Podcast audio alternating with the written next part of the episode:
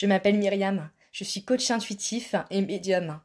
Ma mission de vie est de vous accompagner à mettre en lumière les blocages et les freins qui entravent votre vie et vous empêchent de vous accomplir sereinement. Je vous transmets mes expériences et mes connaissances de la spiritualité, du développement personnel et du bien-être au quotidien. Chaque jour, je partage avec vous mes ressentis, mes astuces et mes techniques pour vous permettre de prendre le contrôle de votre vie et d'incarner pleinement la personne que vous êtes. Alors n'hésitez pas à partager ces podcasts, à laisser 5 étoiles et à commenter. Ça m'encourage et ça me fait super plaisir de vous lire. À bientôt.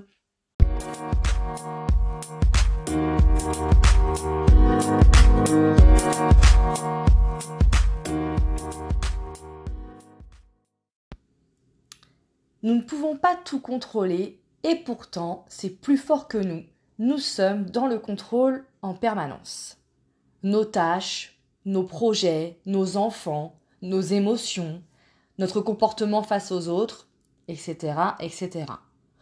On ne s'en rend même pas compte parce qu'on le fait naturellement.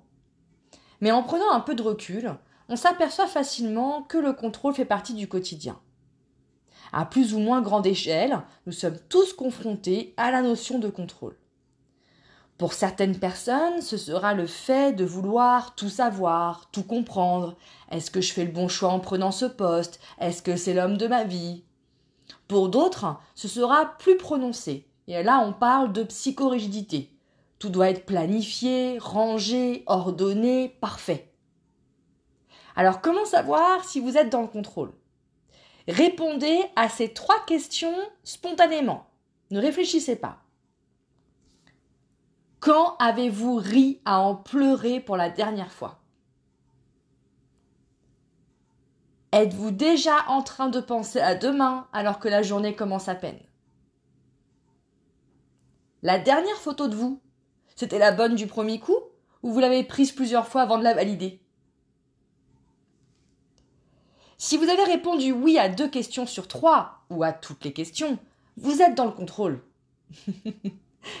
C'est pas une fatalité, mais c'est polluant pour vous, sans que vous en ayez forcément conscience. Vous vous bouffez la vie, vous vous fatiguez, vous êtes toujours à dix mille à l'heure, vous angoissez plus que de raison. Et surtout, vous n'êtes pas dans l'instant présent.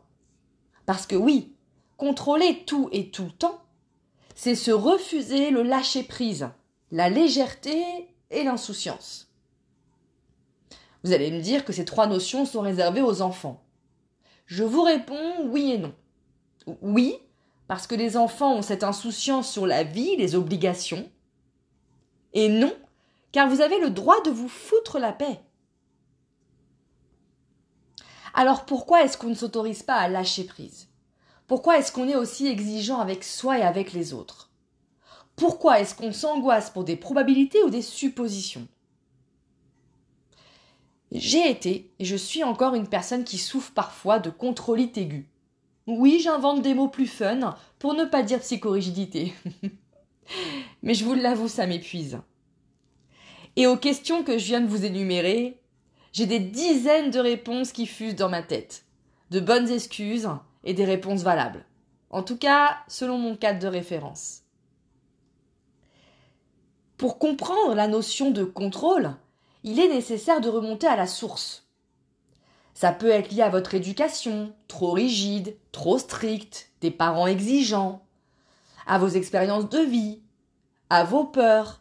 Qu'est-ce qui se passe si je me laisse aller? Qu'est-ce qui se passe si je me laisse vivre? Euh, J'ai peur du regard des autres, de la vie des autres.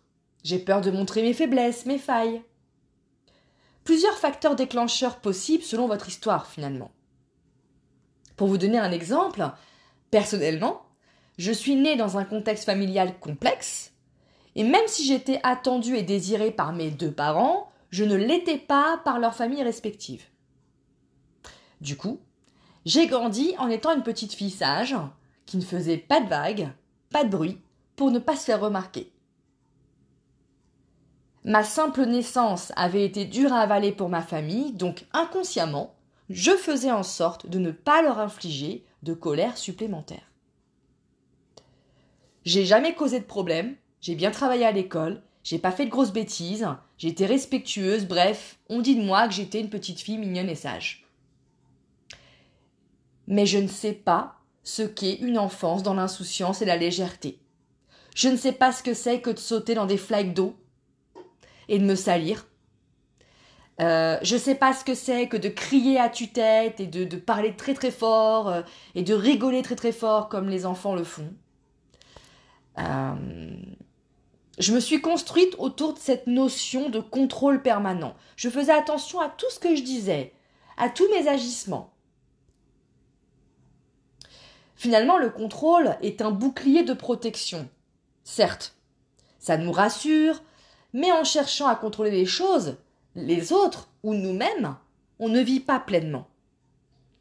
On ne s'autorise pas à profiter de la vie.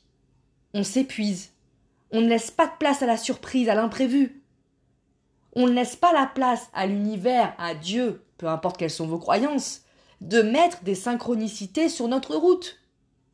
On ne laisse pas l'espace suffisant à tout ça, parce qu'on veut tout contrôler. On fait attention à tout. Et pourtant, c'est tellement bon de lâcher et de s'autoriser à baisser la garde. Alors foutez-vous la paix, vous le méritez. Votre corps vous dira merci, votre tête et votre âme aussi. À bientôt.